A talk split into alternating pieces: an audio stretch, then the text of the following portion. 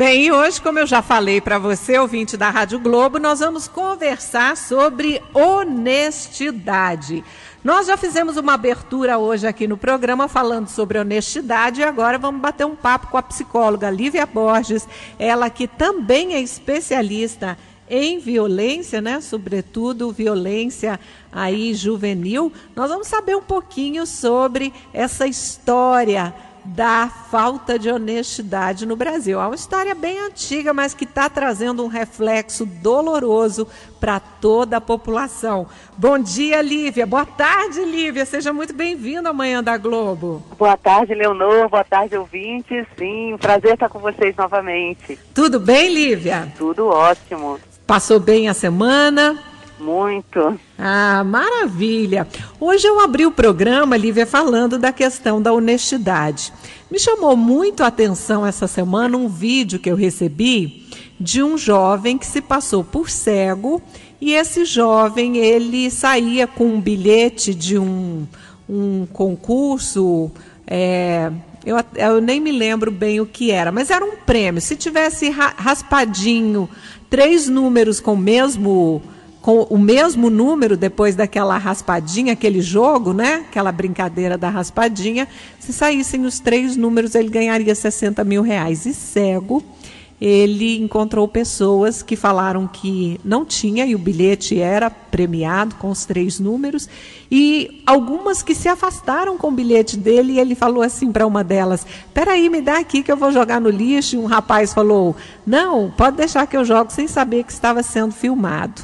Falei também do, do, mesmo tipo de teste que foi feito com pessoas que, dentro de uma loja, encontraram um objeto de um cliente e imediatamente colocaram dentro da bolsa e levaram esse objeto como se fosse da pessoa. Então você está ali sentada, a loja está cheia, você sabe que ali tem os atendentes, tem gerente, tem o dono da loja, você pode entregar no balcão porque certamente o dono irá buscar. E no caso eram os óculos. E falei também de uma senhora é, que ao lado da neta o dinheiro caía do chão e as pessoas na rua, ao invés de devolverem para ela, poucos devolveram, pegavam o dinheiro e saíam correndo com uma nota de 50 reais. Então eu chamei a atenção para os ouvintes desses detalhes que, infelizmente, no Brasil são vistos como coisas pequenas, banais, que podem ser feitas, que são perdoadas mas que para mim tem o mesmo peso de uma grande corrupção, um desvio grandioso de verba, a, a, facilidade que o Estado tem de não dar a contrapartida do imposto que nós pagamos suado então, nós não temos aí uma escola de qualidade para que a gente vença essa falta de honestidade. Claro que não é a maioria, a gente não está falando da maioria da população, mas a gente está falando de um bom número que, ao longo da história do Brasil, vem manchando a nossa história com essas atitudes desonestas. É cultural, Lívia. É, as pessoas não entendem que honestidade é um dever, uma obrigação ainda no Brasil? É, infelizmente, a gente tem que admitir que existe um elemento forte, né, sendo transmitido equivocadamente na nossa cultura, é, incentivando a desonestidade. A gente vê em outros países a postura é completamente diferente. Então, isso, isso tem a ver com valores, com uma cultura forte, é, sedimentada, que, que é transmitido, na verdade, isso desde a base, desde a infância. O que, que a gente está absorvendo diariamente através dos noticiários, através dos fatos que a gente se depara o tempo todo, né, de corrupção ou dessas situações como você descreveu, né? E é o tempo todo. É claro que realmente não são todas as pessoas, mas o tempo todo nós somos bombardeados por esse tipo de informação. E o que é pior, sem que tenha um tipo de correção ou de punição para aqueles que infringiram, né, alguma lei, alguma norma, é, e aí o que, que acontece? Qual a mensagem que fica disso? Ah, pode fazer que não vai acontecer nada. Então é assim que a criança lê essas notícias, é assim que o adolescente absorve esses fatos. Então, diante da ausência de vigilância, diante da oportunidade e da ausência de punição, é quase como se fosse uma permissão que a sociedade está dando para que uma pessoa infrinja as normas que ela própria criou, só que não pratica. Porque todas essas normas, esse, esses regulamentos, eles existem para manter a sociedade coesa, né? Para que a sociedade possa sobreviver, subsistir. Agora, quando a sociedade vai, vai se enfraquecendo em termos dos seus valores, e aí, claro, daqueles elementos que ajudam a conter a nossa impulsividade, a tendência, às vezes, para um ato ou outro desonesto, quando a gente vai enfraquecendo as instituições que podem frear isso, a gente vai deixando realmente as pessoas entregues aos seus impulsos primitivos. E é o que a gente tem visto, lamentavelmente, né? Exatamente. Hoje eu perguntava para os nossos ouvintes, até aconteceu comigo, é um exemplo desses que as pessoas acham que é algo pequeno, perdoável, passa-se por cima e não é. Na verdade, é um abuso, um absurdo. É, eu parei, meu carro precisava sair com rapidez, porque eu tinha imediatamente um compromisso, e um jovem parou o carro dele, fechou o meu eu buzinei várias vezes, ele não apareceu. Quando ele apareceu, ele estufou o peito para mim, passou assim, lado a lado da janela do carro, como quem diz assim: qual que é? Qual é a sua? Olha para mim que que a gente vai resolver isso na pancada. Era a mensagem que ele me passava e eu perguntava: que, quais são os pais dessa, desse jovem? Que pais são esses que criam um jovem dessa forma? São os pais que não respeitam exatamente o seu semelhante. São pais que com certeza não têm a honestidade como uma obrigação no seu dia a dia. É isso mesmo, Lívia? É, falta aquela noção de respeito, né? Respeito ao outro. E aí você vê que coisa interessante, né? A gente pode associar aí duas coisas, né? Uma, que faltou de repente a correção às, pequenas, né? Os pequenos gestos, né? É, de desrespeito, isso desde da infância, né? É, e por outro lado, aquela presunção, né, de superioridade, aquela prepotência, né, aquela noção de que eu tenho mais poder do que o outro, ou eu sou mais importante do que o outro, né. Então, quando a, pessoa às vezes associa as duas coisas, ela acha que pode tudo. Então, o referencial é sempre o que a vontade dela, nunca o direito do outro, porque ali você pode estar, é, é às vezes você pode chegar numa situação de ambiguidade em que existem dois direitos. Mas, de uma maneira geral, não é isso que a gente vê. A gente vê um desejo de uma pessoa, tá? Um desejo, na verdade, é, que está sendo direcionado de maneira distorcida, e o direito de uma outra pessoa que está sendo violado, que é o que a gente vê com relação às vagas especiais, né, para idosos, para gestantes Verdade. ou para pessoas com deficiência, e que as pessoas, porque elas têm pressa, porque elas têm problema, algum problema, elas acham que aquilo é mais importante do que o problema da outra pessoa. Veja, todos os problemas são importantes, só que por que, que é resguardado um tipo de vaga para um tipo de pessoa? Porque aquela pessoa tem um tipo de limitação a mais que você não tem e não faz ideia do que é uma pessoa com limitação ou com um filho deficiente que a pessoa tem que carregá-lo no colo ou tirar uma cadeira de rodas numa distância enorme, às vezes atrasado também para uma consulta, para alguma situação, ou até para uma escola, as pessoas não têm noção do transtorno que causam para uma pessoa que já tem, às vezes, uma, um estresse tão grande, fruto da, das dificuldades inerentes à situação que vive, né? Então, é a dificuldade que a, que a gente, na verdade, não está ensinando para as nossas nossos filhos, né? De se colocar no lugar das outras pessoas para entenderem como se sentem quando são lesados, né, num direito, qual é a dificuldade quando a pessoa às vezes, né, ou ela não tem a visão, ou ela não tem uma das pernas ou as duas, enfim, qual a dificuldade? Porque aí as pessoas vão se sensibilizando. Então a gente está na cultura da insensibilidade, do egoísmo, né, do individualismo. Então, para reverter isso, é, também são gestos simples. A gente não precisa de nada tão mirabolante para modificar isso, porque também foi, foram através de gestos simples ou de omissões simples que essa cultura foi, foi na verdade, se perpetuando. É claro que se a gente for olhar em tempos históricos do Brasil, o, o tipo, as pessoas que vieram para cá, qual a intenção que elas tinham no país, é claro que isso tudo vai gerando uma cultura também, né? Exatamente. Então a gente, na verdade, recebe um impacto disso. Mas ao longo dos anos, a gente também foi divulgando um tipo de valor distorcido via televisão, principalmente. E isso sendo absorvido para as pessoas diariamente. Ah, posso cometer um crime, ah, é bacana me identificar com o vilão, porque ele que se dá bem, ele que passa a ter tudo que a própria pessoa ali não tem e gostaria de ter. Então, assim, a televisão mexe com os desejos das pessoas e com a fantasia, né? Onde ela acha que vai conseguir aquilo e dá uma fórmulazinha inconsciente, mas a pessoa olha lá, ah, a fórmula mais a forma mais fácil é sendo desonesto. E o que é pior, às vezes essa desonestidade ela é até assumida pela pessoa, né?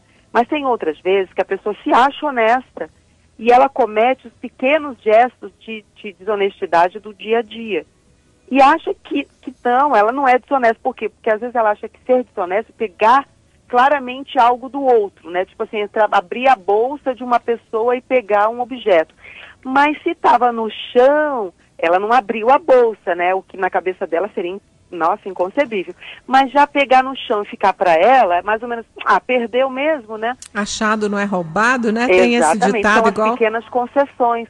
É. Essas concessões é, é, feitas e aceitas ao longo do tempo, a pessoa vai se tornando insensível para isso e vai praticando e vai praticando. Ou seja, a gente junta novamente, né? Oportunidade, falta de vigilância e o ganho indireto. Ela teve uma satisfação. Exatamente. Sabe? Você me fez lembrar um grande amigo que eu tenho, Paulo Sérgio. Ele é sempre exemplo aqui na Rádio Globo porque ele é fantástico. Ele estava com os sobrinhos em casa. Um domingo à tarde deu dinheiro para a meninada e comprar picolé. E ele disse que a meninada voltou e era uma risadaiada e ele falou: tem alguma coisa errada, esses meninos estão rindo demais. Eu vou tentar chegar ali bem discretamente, bem alegre, e descobrir o que, que é. Aí eles contaram, estavam morrendo de rir porque eles deram o dinheiro que o tio tinha dado e receberam um troco acima do valor dado porque a moça do caixa, a funcionária do caixa da padaria, errou na hora do, do troco. Então, eles é, levaram 100 reais e voltaram para casa com mais de 100 reais. Ele ali, depois de descobrir tudo, conversou com aquela meninada e a meninada se envergonhou e ele agora vamos todos lá na padaria, vocês vão devolver o dinheiro para ela, vão pedir desculpa e vão ter a consciência que se vocês é, a continuarem adotando uma postura dessa, ela vai ter que pagar a dívida e vocês vão ficar rindo aí, se divertindo com dinheiro que não pertence a vocês. Então, eu acho que esse pequeno exemplo, ele abrange tudo no nosso país. Né? A gente pode fazer uma comparação com todos os setores. As pessoas não assumem aí, não reconhecem aí a sua própria desonestidade. Ou varrem o lixo para debaixo do tapete, ou põem uma máscara que os tornem bons moços, boas moças e deixa o barco correr, né, Lívia? Perfeito. Inclusive a questão da omissão. Aqueles que poderiam, então, fazer frente a essa situação, barrá-la, modificá-la, não se posicionam, porque ficam com medo, às vezes, de perder alguma coisa, com medo, às vezes, de aborrecer ou de não ser tão queridinho, sabe? É, então, excelente, isso aí é um, um exemplo ótimo, porque ah, o que acontece? a criança ou adolescente nessa idade, eles começam a internalizar, se não tiver alguém para fazer o que ele fez, né? Corrigir, mostrar o que vai, o que vai acontecer com a outra pessoa também. É, a, a, tendência é, é, a se sentir o esperto, tanto que eles estavam é, se divertindo, né? Rindo, é. Porque a desonestidade faz com que o desonesto se sinta superior, mais inteligente do que aquele outro que cometeu um erro, um engano, ou que acreditou na mentira dele. É muito comum as pessoas falarem mentiras e assim terem aquela satisfação de que elas estão enganando a outra pessoa. Elas sabem que estão enganando e elas se sentem o ganho, né? Aí o ganho indireto que a gente fala assim na, na um incentivo psicológico é a satisfação que ela tem de que o outro foi enganado, de se sentir superior em termos de inteligência. Então, nesse momento, é como se o, o fator da desonestidade fosse colocado assim, esquecido, e fosse mais importante para essa pessoa se sentir mais inteligente do que o outro. Aí que você vê que a, a desonestidade, ela também está ligada à autoestima.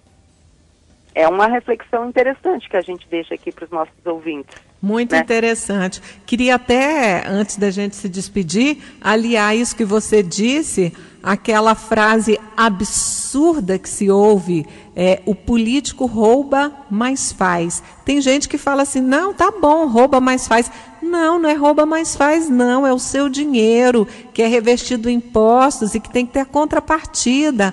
Quando será que vamos despertar para isso, Lívia? Exatamente, é porque a baixa autoestima do brasileiro é a, a falta de, de, de, assumir, na verdade, de se posicionar diante disso e cobrar, porque cada um de nós deve exercer também a vigilância sobre a quem, quem nós damos o voto, quem nós acreditamos, entendeu?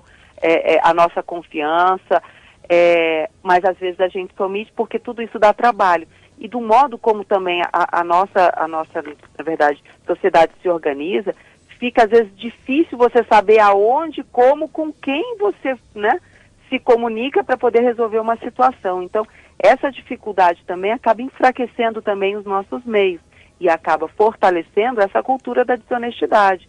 E aí é, chega ao ponto que foi o início, né, da sua primeira pergunta. Isso é cultural? Sim, isso é cultural. Certo. Bom, então chegamos a essa conclusão e vamos trabalhar aí pela nossa honestidade de cada dia. Não importa se o outro não faça, se o outro não seja, você tem que ser honesto e ponto final, não é isso, Lívia? Exatamente. pois é, no dia a dia, em casa, com os filhos, com os vizinhos, enfim, para que a gente possa mudar esse país, né? E não assistir tantos absurdos como nós estamos vendo agora, cada dia uma manchete de jornal que nos deixa estarrecidos e sempre está lá. Por que, que a coisa chegou a esse ponto? Faltou honestidade. Faltou honestidade. É lembrando o Rui Barbosa, né? Exatamente. Aquela frase que ele falou, né? De tanto ver triunfar as, novidades, nulidades, de tanto ver prosperar a desonra, de tanto ver crescer a injustiça e de tanto ver agigantarem seus poderes nas mãos dos maus, o homem chega a desanimar da virtude, a rir-se da honra, a ter vergonha de ser honesto. É verdade, olha só, hein? E há quantos anos há quantos ele anos, isso, né? Há quantos anos, e hoje na abertura do programa eu falei para os nossos ouvintes também, e os grandes pensadores da Grécia clássica, né? Quantos séculos, e nós ainda estamos atrasados, né, Lívia Borges? Nossa, quanto a gente tem que mudar. E aí vem aquela questão, né, da responsabilidade de cada um de nós para modificar a cultura da sociedade que a gente vive, porque na verdade é, a cultura é feita de todas as pessoas, né? É verdade. Eu, para fazer essa entrevista, eu li muito sobre isso de ontem para hoje e eu li um texto em um blog. Só vou falar um pedacinho pequenininho aqui para a gente se despedir, que eu sei que você hoje está com compromisso. É, ele diz assim, ó, o Augusto Alexandre de um blog Vejo colegas de trabalho que têm uma postura digna, honesta dentro de suas casas, dizendo ao filho quanto um ladrão é pernicioso, nos roubando o fruto do trabalho suado, e vejo esses mesmos colegas roubando a empresa onde trabalha, dizendo a si mesmos que esta apenas, que esta, né, apenas está que está apenas né, repartindo os lucros né, é, de uma forma, claro, é, ilícita, né, repartindo lucro que não lhe pertence. Então ele diz: vejam como fica implícito o exemplo dentro de casa da honestidade como conceito e o quanto ela é perigosa para as instituições mais sagradas que existe, que é a, a instituição mais sagrada que existe, que é a família. Ou seja, prega-se uma coisa para o filho, faz de outra forma, aí a bomba explode, como por exemplo nós estamos vendo agora essas prisões por é, desvio de verba, de recursos públicos. Como é que será que ficam os filhos dessas pessoas que acreditaram que seus pais eram honestos, né? Nossa, é, é você to, tocou num ponto assim extremamente delicado, né? E, e, o curioso é que às vezes essas pessoas, dependendo do nível delas, às vezes não, não esses, né, que, que foram presos, mas aqueles de repente que lá no trabalho a, é, é, atacam um almoxerifado, levam para casa aquilo que acham que, que, que tem demais na empresa ou levam para outras pessoas. elas começam a enganar a si mesmas, de acharem que então elas não são desonestas, porque elas estão é, tirando de quem tem muito para dar para quem tem menos. Então é uma forma de, de auto-engano.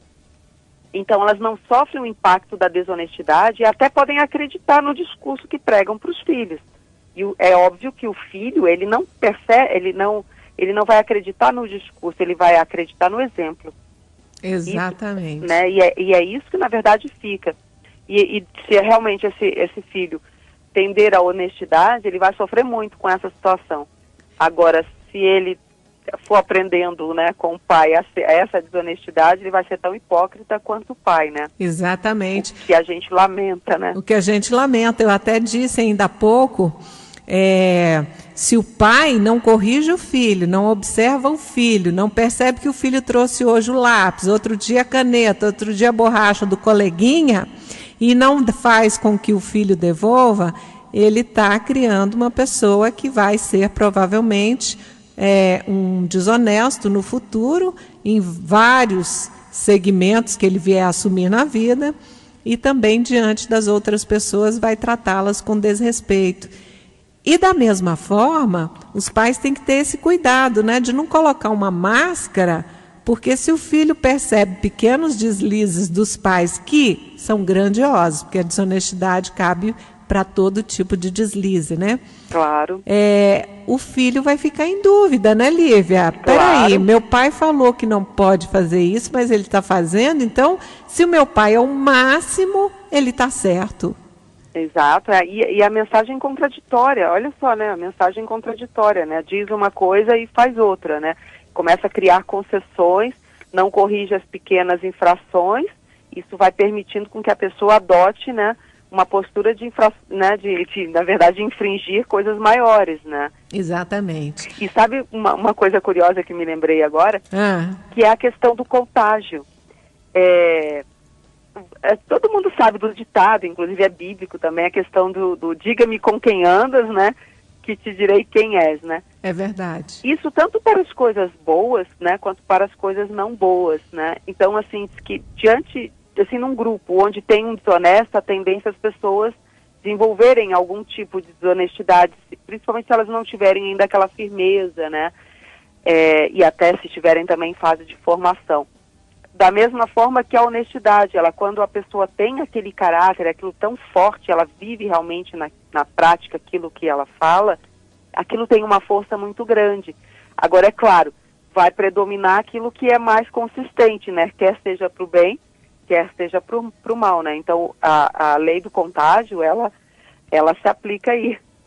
É verdade. E quando você tem uma base estruturada, essa base que o pai e a mãe passam o melhor e o filho se espelha naquele porto seguro, o filho é capaz de dizer: não, peraí, por esse caminho eu não vou seguir. Experiência própria. Eu tive uma base sólida com meu pai e minha mãe. E, e eu encontrei na minha caminhada da vida pessoas que não tinham os mesmos valores que eu e nem se comportavam como aquilo que eu tinha de mais importante e sagrado herdado dos meus pais nessa questão da honestidade. E eu sempre me afastei. Não estou dizendo que eu sou a dona da verdade e não cometa erros, não é isso. Mas eu estou dizendo um exemplo assim que eu me afastei, principalmente assim de pessoas muito próximas, inclusive da própria família. Eu dizia para minha mãe: não, eu não quero sair com essa pessoa, porque ela vai sair com um grupo que não tem nada a ver comigo e tal. E, e você consegue desviando, acredito eu, se você tem uma base sólida. Isso cabe ao pai e à mãe, não é, Lívia? Perfeito, e isso tem uma relação direta com a autoestima também, com autoconfiança, porque para você dizer não, para você se afastar, principalmente porque nós precisamos de pessoas, de grupos, nós, na, na verdade, as pessoas, elas existem, elas convivem, elas necessitam dessa troca, né? E você poder se permitir estar só, às vezes, para não estar diante de um grupo que vai fazer mal a você, que é totalmente contrário aos seus princípios, nossa, isso é fenomenal. E a gente precisa fortalecer realmente os nossos filhos para que eles possam dizer não, porque as drogas estão aí, os vícios estão aí para seduzir né, a criança, o adolescente, principalmente quando ele tem uma vulnerabilidade emocional. É verdade. Olha, Lívia, o papo está muito gostoso. Eu acho que a gente pode continuar falando sobre isso. Eu queria abordar com você também. Hoje não vai dar tempo a questão da piada. Piada para você rir, descontrair é sempre muito legal, é muito interessante. Tem piada muito inteligente, mas tem a piada perversa que faz com que o outro se sinta destruído, arrasado, magoado, que fere, que tem o preconceito travestido ali naquelas palavras, muitas vezes citadas de uma forma, proferidas de uma forma doce, suave, com um sorriso nos lábios, num tom mais baixinho. Então, tudo isso também acaba entrando na questão da honestidade. Eu sou honesto com os meus princípios. Olha, eu não sou racista, então eu não vou aceitar piadas racistas. Por exemplo, né? Porque o lema aqui da Rádio Globo Brasília é diga não ao preconceito racial. Então vamos pegar esse mote. Perfeito. Então eu não participo, não aceito e não engulo piadinhas que entrem nesse, nesse campo mas tem sempre a plateia do quá, né? Então, fere também a questão da honestidade com seus princípios e seus valores, né, Lívia? Sim, com certeza. Vamos falar sobre isso, sim. Vamos falar sobre isso. Excelente. Um beijo para você, tá? Um fim de semana maravilhoso. Um beijo para toda a sua família. Obrigada por essa colaboração maravilhosa da gente entender aí formas de se viver melhor, com mais bem-estar, mais tranquilidade, mais equilíbrio e paz, né? Que é o que nós estamos precisando. Com Honestidade certeza. nem se fala, né, Lívia? Muito. Leonor, eu que agradeço. Parabéns a você também pelo programa, pela homenagem que seu pai está recebendo hoje. Ah, obrigada! Muito obrigada. Vou contar para os valores, né, e ouvintes. passou valores para todos, não só para a família, mas, mas para aquelas pessoas que conviveram com ele. É verdade. Coisa maravilhosa. Gostei muito de saber da história dele. É, a gente vê que vale a pena investir na educação, na formação, né? Que os frutos aparecem, na verdade, vão semeando novas sementes, enfim, assim os valores se perpetuam. Isso é cultura. Muito obrigada, parabéns a você, Lívia. parabéns à, à rádio pelo programa e um- uma semana feliz para todos. Obrigada e parabéns a você pela disponibilidade de distribuir para a gente aquilo que você tem de melhor, né? O seu conhecimento, a sua sabedoria e, dentro da sua área da psicologia, nos ajudar sempre a caminhar todos os dias refletindo sobre a possibilidade de sermos mais adultos, mais maduros, melhores nisso, melhores naquilo, vamos retirar isso, vamos acrescentar aquilo. Você tem nos ajudado muito. Muito obrigada. Eu que agradeço a oportunidade. Um abração.